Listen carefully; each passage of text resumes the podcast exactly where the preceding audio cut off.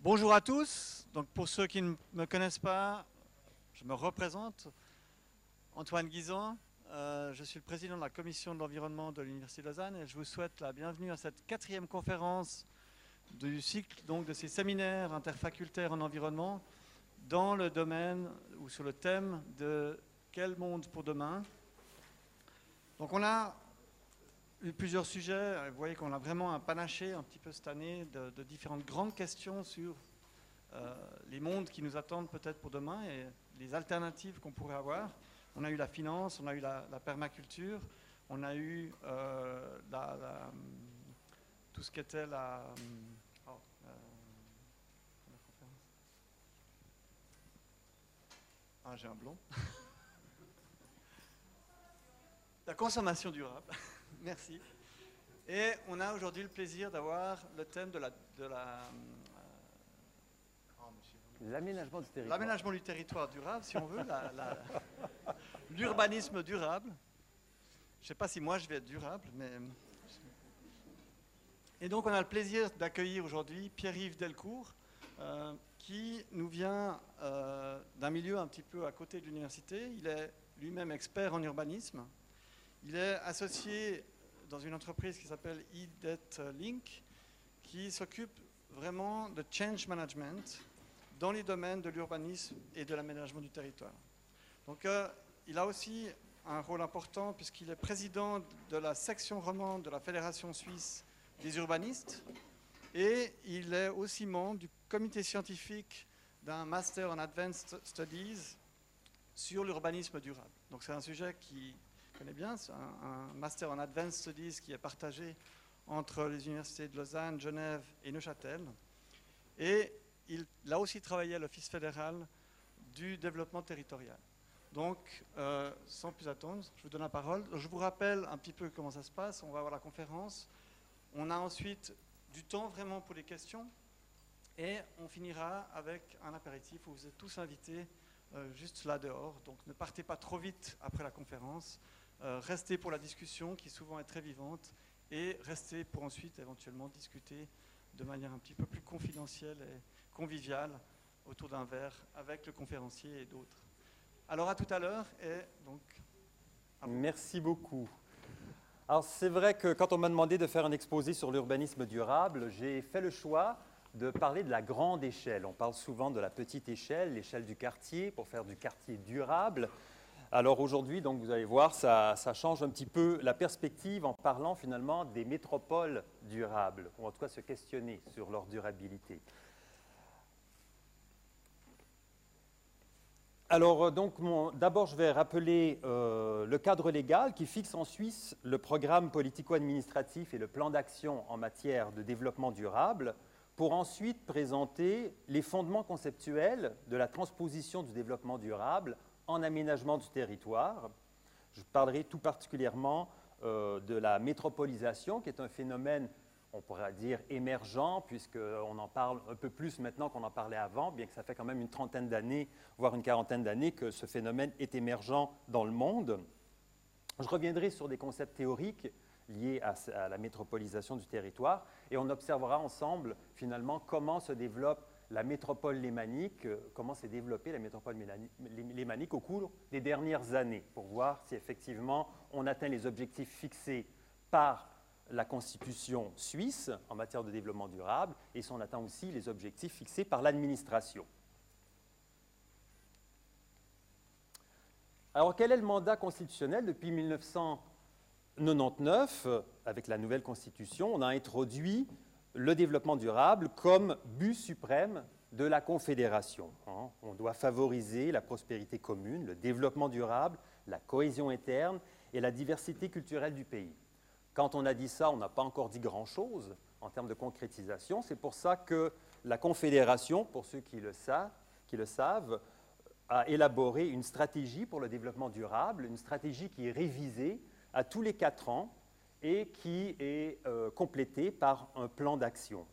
Donc cette stratégie euh, éclaire l'action publique dans différents secteurs, euh, de différents champs d'activité finalement de l'administration, notamment en matière d'aménagement du territoire.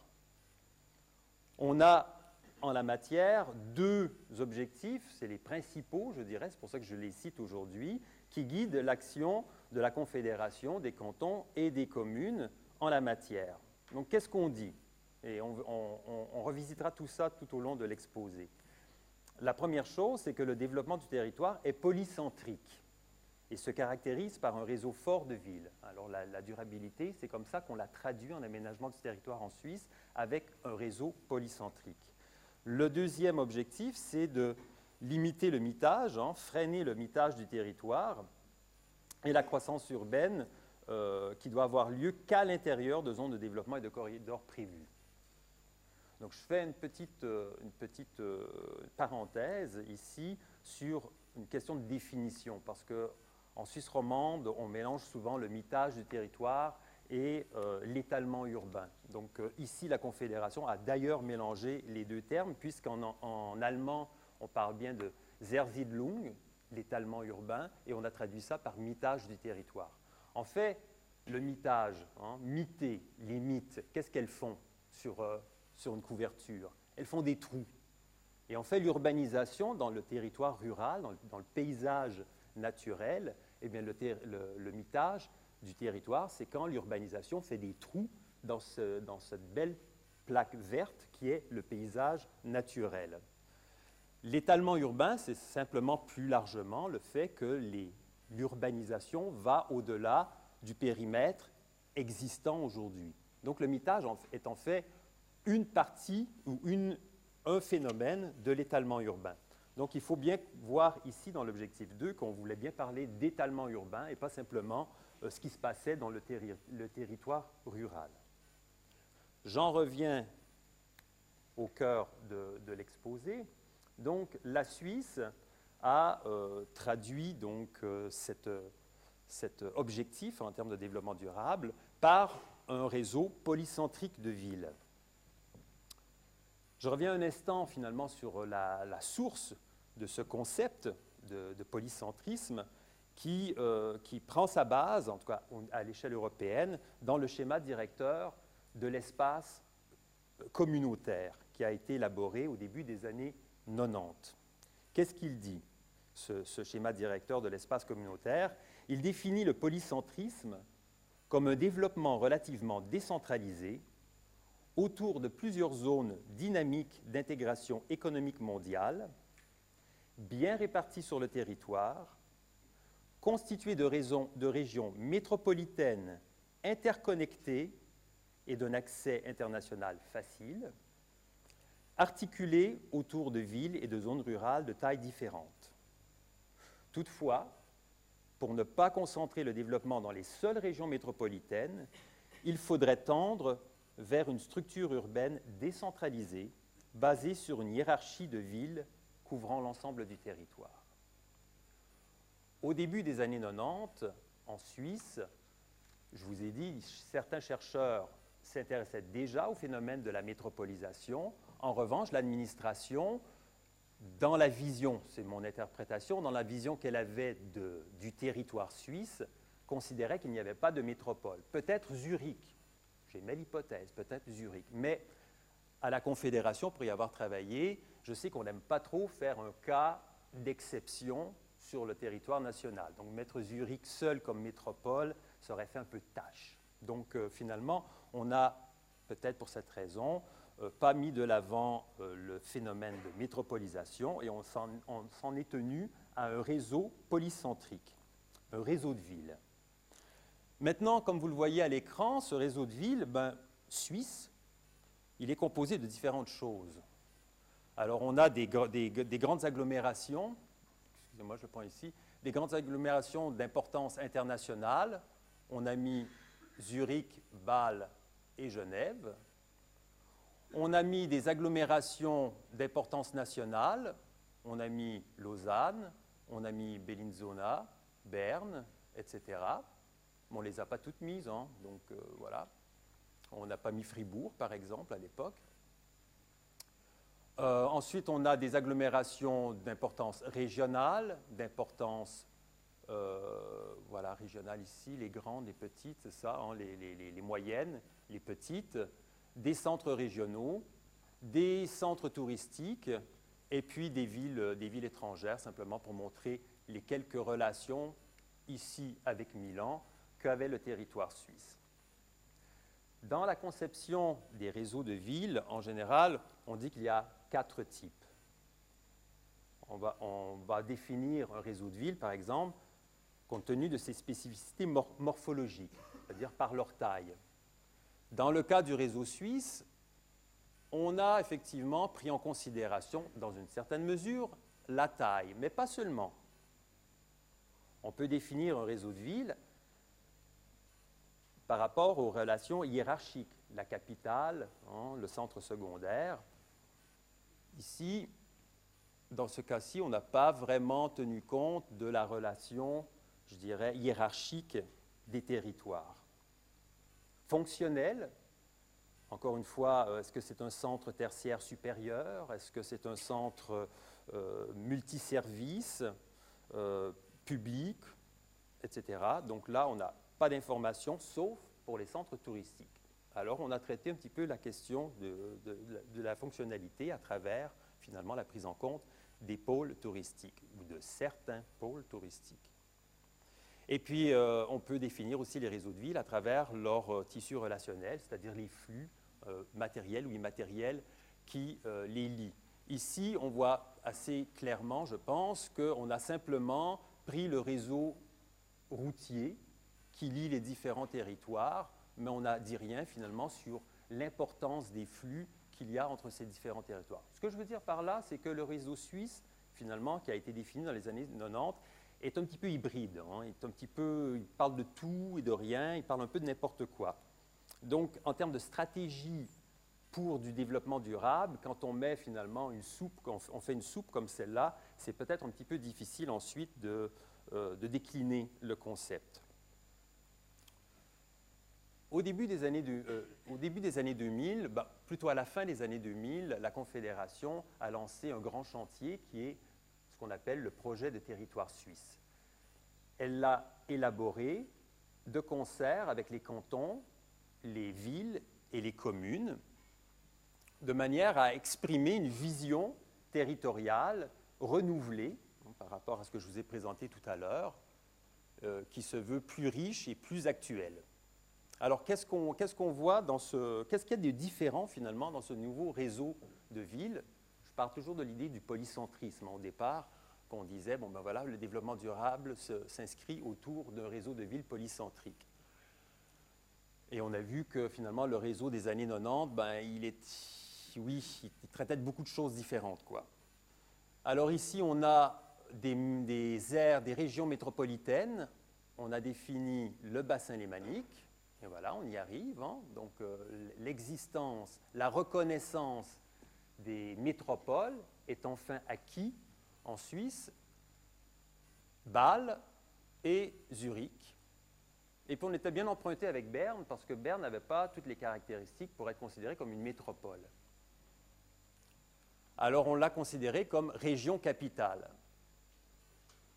Et puis là, on était bien embêté parce que quand on a fait ça, j'y ai participé à l'époque, ben, on se disait, finalement, comment on caractérise le reste du territoire? Hein? ben, D'accord, le reste du territoire, il faudrait quand même mettre des couleurs dans tout ça. Alors dit, ben, tiens, il y a un réseau de villes ici sur l'arc euh, jurassien. Ben voilà, on va le mettre en bleu celui-là. Et puis, oh, ben, qu'est-ce qu'on fait ici? Il n'y a pas vraiment de relation qui lie les, les communes, mais allez, on sent bien que quelque part, il pourrait y avoir un projet de territoire qui permettrait à ces communes, à, ces territoires de vivre entre, les, différentes aires métropolitaines ici. Donc, on a teinté ça en bleu. Et ici, dans, l'Est, il y a des, coopérations qui existent déjà, qui peuvent être renforcées. Donc là, ça semblait aussi assez évident de le mettre en bleu. Et puis, il y avait toute la question de l'espace alpin, en fait. Qu'est-ce qu'on fait avec ce grand espace alpin? Ben, Finalement, on a mis des belles taches jaunes, et puis on a dit, ben voilà, il y a des, il y a des, coopérations touristiques qui peuvent se développer. C'est ce qu'on voit en bleu ici, hein, donc autour des stations, euh, des, stations touristiques.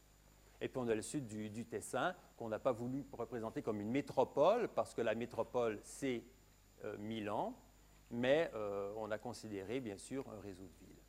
Donc voilà, c'était une, approche qui est un peu plus riche si on la compare à tout à l'heure. Et puis vient se greffer avec tout ça les agglomérations qui sont définies beaucoup, avec des contours beaucoup plus précis. Maintenant qu'on a des projets d'agglomération, ça nous a permis de le faire.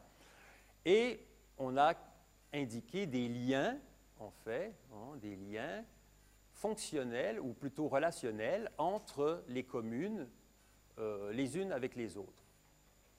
Alors, je dire votre attention peut-être sur, sur, un fait, c'est que, bon, à la Confédération, il y a beaucoup d'alémaniques, n'est-ce pas? Et il y a beaucoup de Zurichois et beaucoup de Bernois. Donc, comme par hasard, on a énormément de liens entre les différentes villes autour de Zurich et même chose autour de Berne. Et ben, notre voix euh, à la Confédération, elle a eu un peu de mal à se faire entendre. On aurait pu avoir un lien avec Fribourg à la limite, ou en tout cas en direction de Fribourg. Euh, on aurait pu tirer davantage dans la broie, et puis finalement, on aurait pu tirer aussi sur la, France voisine, hein, parce qu'ici, on tire jusqu'à Milan. Enfin, on voit que le concept aurait pu être un peu plus élaboré, mais somme toute, on était en 2012. Et euh, on a fait ce travail euh, quand même assez, euh, rapidement. Donc, pour dire que ce réseau de villes polycentrique s'est enrichi. Donc, au niveau morphologique, dans la taille, on, a, fait émerger quand même des grandes villes. Donc, on l'a complété un petit peu. On a, au niveau hiérarchique, on n'a pas tellement travaillé sur le sujet fonctionnelles, les stations touristiques, on les a un petit peu plus euh, développées que par le passé, mais sans plus. Et puis au niveau relationnel, là, on a fait quand même un pas. Alors on en est là aujourd'hui avec les, réseaux de villes et la reconnaissance du fait métropolitain. Alors ça fait sens quand on est dans le, bassin lémanique, quand on y vit, parce qu'on sent bien que les relations euh, et le développement du territoire se fait bien à cette échelle maintenant plus que par le passé. Alors revenons un petit peu sur des concepts du fait métropolitain, pour revenir un peu sur la définition de ce qu'est une région métropolitaine, qui désigne une région urbaine constituée autour d'un ou plusieurs, ou plusieurs villes ou agglomérations urbaines, proches les unes des autres, dont les activités complémentaires rayonnent sur un territoire ou un espace régional qu'elles dominent et structurent. Elles sont généralement caractérisées par une forte concentration des activités de commandement économique, politique, culturel et des fonctions tertiaires supérieures.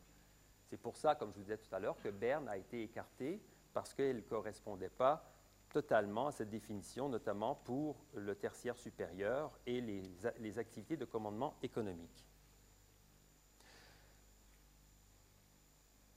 Le terme de métropole est un petit peu galvaudé, notamment en France où euh, les, agglomérations se sont rebaptisées métropoles. On parle de Nantes métropole, de Rennes métropole, d'Amiens métropole.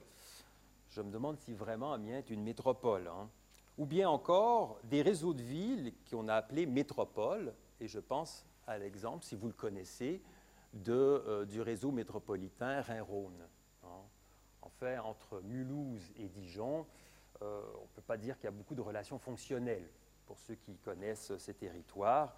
Déjà qu'entre Besançon et, euh, euh, ses voisines plus, à l'est, Belfort, les relations ne sont pas toujours très, fortes entre des régions administratives qui sont différentes, comme la Bourgogne ou l'Alsace. On avait encore beaucoup moins de relations évidentes, disons, de coopération. Néanmoins, dans le cadre notamment de grands projets comme le TGV Rhin-Rhône, les villes de ce couloir Rhin-Rhône se sont mis ensemble sous l'appellation de, région métropolitaine pour faire valoir finalement leurs intérêts communs. Mais en fait, je ferme la parenthèse pour dire que le fait métropolitain est parfois galvaudé, donc il ne faut pas non plus euh, vraiment. Il faut comprendre qu'on n'a pas toujours la même acception du terme quand on parle de différents territoires. Le fait métropolitain, et ça c'est important pour la, conception de l'aménagement du territoire dans le bassin lémanique, ça part du fait qu'on a observé déjà dans les années 80, dans les années 80, euh, que la globalisation de l'économie et la mondialisation des échanges qui commençaient à se, produire est accompagnée de, de délocalisation et relocalisation d'activités, ce qui avait une influence significative, dans certains cas, sur les relations entre les villes. Et puis, ça a finalement modifié la géographie de la croissance urbaine dans tous nos territoires. Concrètement, avant 1990, on peut dire schématiquement qu'on avait une ville-centre, on va dire par exemple Lausanne, et sa banlieue, hein, essentiellement résidentielle, avec quelques activités économiques secondaires hein, ou subalternes. Ça, c'était l'image qu'on avait, qu'on a peut-être tous encore, du fait urbain. Hein. Mais après 1990, les choses se, sont complexifiées. Et on le voit encore en œuvre dans la métropole lémanique. On a des activités économiques supérieures qui se délocalisent, par exemple, sur la côte, hein, ou qui sont plutôt sur la Riviera, qui ne sont pas à Lausanne, qui ne sont pas à Genève. Elles sont tout à coup dans l'entre-deux. Ou bien des activités de production très importantes très loin des, centres de décision. Et Nespresso, qui est dans la broie aujourd'hui, en est un très bon exemple. Donc vous voyez qu'on assiste aujourd'hui finalement à une recomposition du territoire et cette vision hiérarchique de Lausanne et de Genève d'un côté, et puis toute une panoplie de petites communes secondaires, voire insignifiantes autour, elle tient de moins en moins la route. Ici, de manière schématique, j'ai repris euh, la, nomenclature du plan directeur cantonal, mais j'ai fait exprès pour finalement faire une, vision d'un territoire qui est complètement abstraite. Hein. Donc c'est comme ça qu'aujourd'hui, on voyait encore tout récemment qu'on voyait le fait métropolitain, un réseau polycentrique, voilà, qui est composé de toutes sortes de choses, avec des liens parfois hein, sur des axes structurants, des fois bon, des, bourgs qui sont situés finalement dans la campagne. On ne sait pas trop comment les, les, les, mettre en relation dans une vision schématique du territoire. Et puis, ce à quoi on assiste, c'est une diffusion, un agrandissement, un développement de la métropole et avec ce développement, une complexification. Par le passé, je me souviens quand on a fait le plan directeur cantonal vaudois au début des années 2000, on ne pensait la métropole qu'à travers, en gros, le territoire vaudois. Et tout à coup, ben, aujourd'hui, ben, on est acquis au fait que Genève fait partie de ce, territoire métropolitain. Mais du coup, ça, pose des questions de quel est le rôle, la place de Lausanne par rapport à Genève? Est-ce qu'on est vraiment comparable? Est-ce qu'on est dans la même classe ou on est dans une classe différente? La question se pose pour un certain nombre d'autres communes également qui font partie de ce réseau de villes. Hein. Donc voilà, ce phénomène qui était limité territorialement, j'ai mis un triangle ici pour l'exprimer, donc dans notre conception, la métropole avait un périmètre circonscrit, et aujourd'hui, il faut admettre que ce périmètre, il est mouvant. Et ça pose des questions de planification territoriale. Alors le plan directeur cantonal, qui se veut durable, vise, et c'était la première mouture du plan directeur cantonal au, milieu des années 2000, de localiser l'urbanisation dans les centres en maintenant leur poids démographique, en stimulant l'urbanisation dans les territoires déjà urbanisés et bien desservis par les TP. Ça correspond à la stratégie de développement durable que je vous avais présentée tout à l'heure. Ne, pas limiter la euh, ne pas limiter la construction dans les centres, non, limiter la construction, non, ne pas limiter, oui. Donc, favoriser un maximum le développement euh, à l'intérieur des centres, et puis limiter, au contraire, tout le développement en périphérie. Ça, c'était la stratégie. Vous voyez que c'est une vision assez conservatrice par rapport à ce que je viens de vous présenter comme phénomène de métropolisation. Mais en fait, on était au, début des années 2000. Là, j'ai pris une image que j'ai trouvée assez intéressante, que j'ai trouvée sur Internet par hasard, qui a été élaborée par euh, en fait, le canton du Valais, qui représente la métropole lémanique. Et vous voyez que finalement, les contours de la métropole sont beaucoup plus vastes encore que ce que les Vaudois et les Genevois ont l'habitude de représenter, hein, puisqu'on s'étend euh, très largement au-delà de Annecy d'un côté, ce qui est assez, ça aurait pu être audacieux par le passé, je dirais qu'aujourd'hui ça devient quasiment une évidence qu'à terme, la métropole lémanique pourrait s'étendre jusqu'à Annecy. Et elle s'étend aussi sur les, confins du territoire valaisan. J'ai remis sur cette carte, on le verra par la suite pour l'observation de ce qui se passe dans le territoire vaudois, le réseau de villes, hein, le réseau urbain polycentrique vaudois tel que prévu par le plan directeur cantonal. Et puis en orange, vous avez euh, les, les, villes qui sont extérieures au territoire vaudois.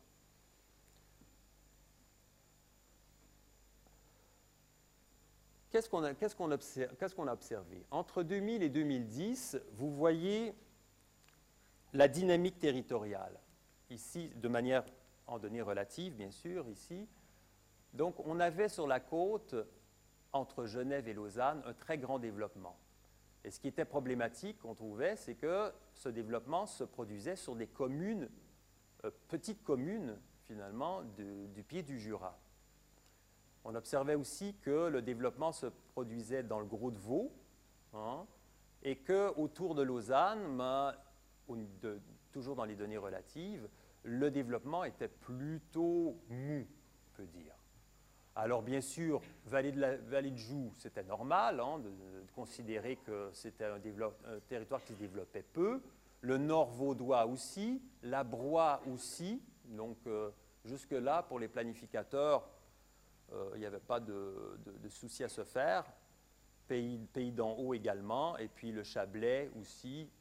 Donc un développement modéré, ça allait. Mais on voulait s'attaquer à ça, hein, ce développement sur, euh, sur le, pied du Jura.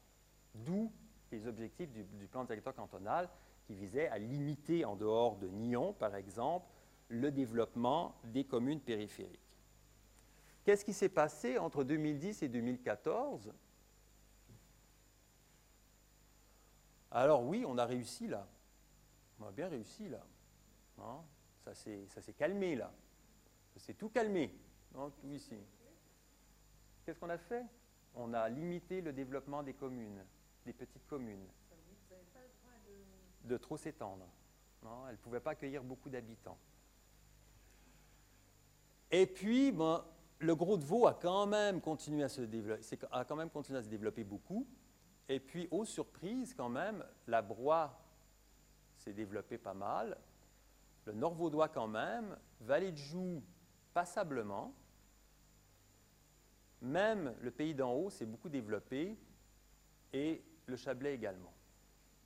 Si on regarde les données ici, donc ça c'est 2000-2010 et ici la deuxième colonne c'est 2010-2014. Donc le taux de croissance annuel de Nyon a évolué favorablement durant ces deux périodes, mais pas de manière extraordinaire. Gland, idem.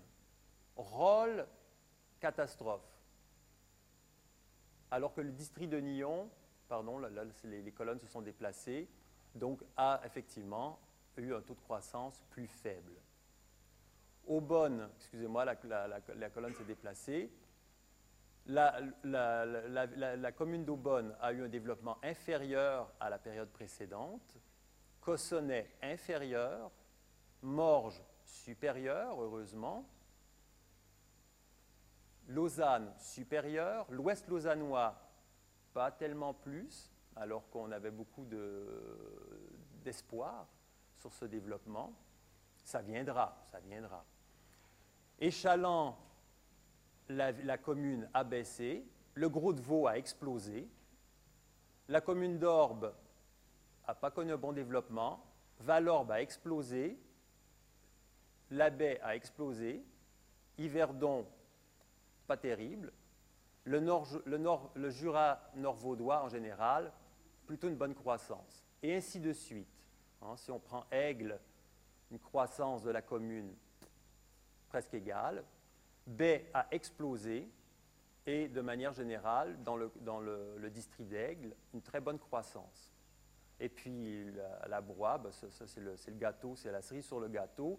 Avanche a explosé, tant mieux, c'est un centre, mais c'est un peu loin quand même. On aurait espéré que ce soit un centre plus près de Lausanne qui se développe.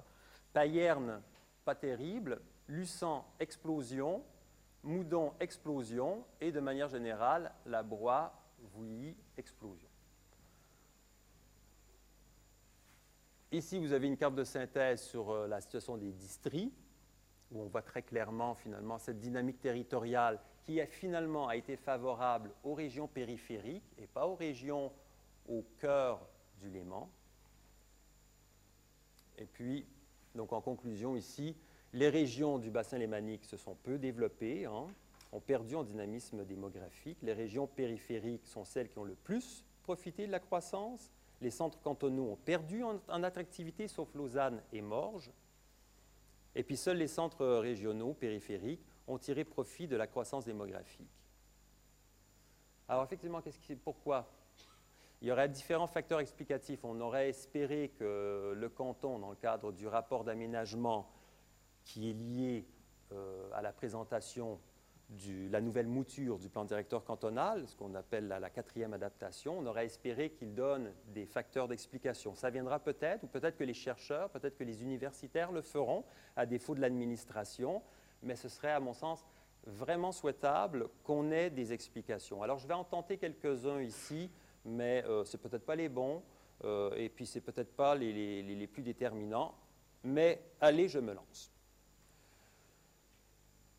Peut-être que le, canton, le, plan directeur cantonal a freiné le développement des régions du bassin lémanique au profit des régions périphériques par le nivellement des capacités d'accueil.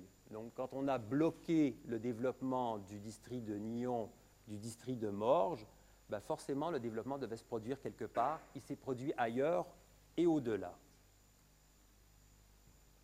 Est-ce que le canton été trop strict dans l'application du plan directeur cantonal, c'est-à-dire qu'il y a des règles très strictes, et puis des fois, il y a des projets urbains en cœur d'agglomération qui auraient pu démarrer plus vite, mais le canton a, donc, euh, a été très exigeant et parfois tatillon peut-être sur des projets qui ont ralenti leur mise en œuvre et ainsi favorisé le développement des régions périphériques.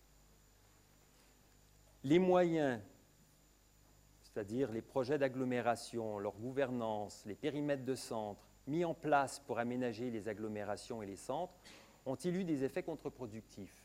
On a mis des comités de pilotage, des, euh, des, chefs de projet à l'échelle des, agglomérations. La Confédération a une politique avec des exigences de rapports, de stratégies. Tout ça, c'est long à mettre en œuvre, c'est long à élaborer, c'est long à mettre en œuvre.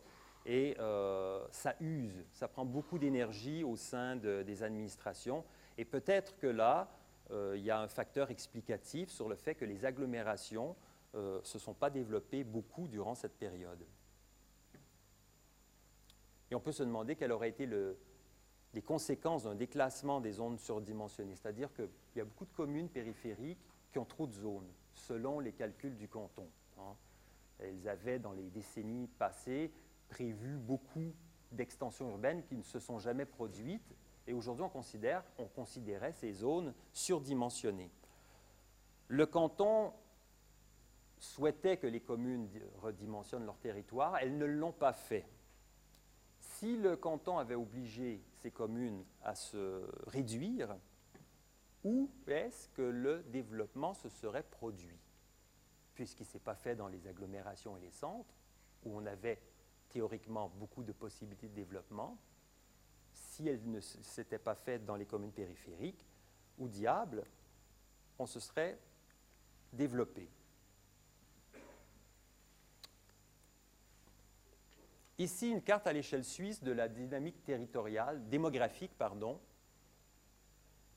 que je trouve assez intéressante parce qu'on voit que la Romandie, mais notamment autour du bassin lémanique, on a une croissance extraordinaire par rapport au reste du territoire suisse.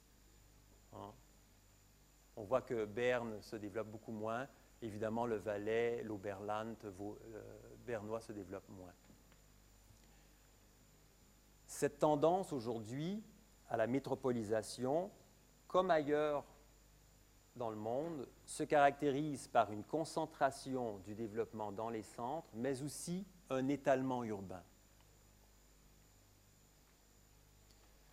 Alors pour une métropole durable, si on veut pouvoir maîtriser le développement et l'accompagner, quand on sait, en ayant observé ce qui se passe ici, quand on sait par des analyses qui ont, été faites ailleurs, que les métropoles ont tendance à se dilater et à se recomposer, comment on peut faire en sorte qu'on fasse de l'aménagement du territoire durable? Quelques pistes de réflexion. Réduire les entraves à la planification dans les centres, encourager le développement des localités disposant d'une gare, que propose maintenant le plan directeur cantonal dans sa nouvelle version, qui n'est pas encore validée, mais c'est déjà proposé, c'est sur la table. Veiller à ce que les, les gouvernances d'agglomération jouent d'abord un rôle de facilitateur et que ce ne soit pas auto-bloquant pour le développement des territoires. Améliorer l'offre en transport public aussi dans les régions périphériques. La métropole se, dilate, mais il faut aussi euh, améliorer ce réseau si on veut éviter que les gens prennent systématiquement leur voiture à défaut d'une offre euh, attractive en transport public. Décentraliser l'offre en équipement et en services administratifs d'intérêt cantonal, si on veut aussi limiter les navettes entre la capitale vaudoise et les territoires périphériques, mieux anticiper la saturation des infrastructures de transport, parce que le réseau routier, on le voit et on le vit tous les jours, se sature de plus en plus. le développement du réseau de transport public n'est pas la seule solution pour remédier à cette situation. Voilà quelques idées qui sont avancées pour faire en sorte que la métropole hémanique puisse se développer de manière réaliste et durable dans les décennies à venir. Voilà. Et ceci nous amène peut-être à un changement de paradigme, à un changement de vision. Euh, c'est ce que j'ai tenté de vous euh, faire partager, partager avec vous au cours de cet exposé. Voilà, je vous remercie de votre attention.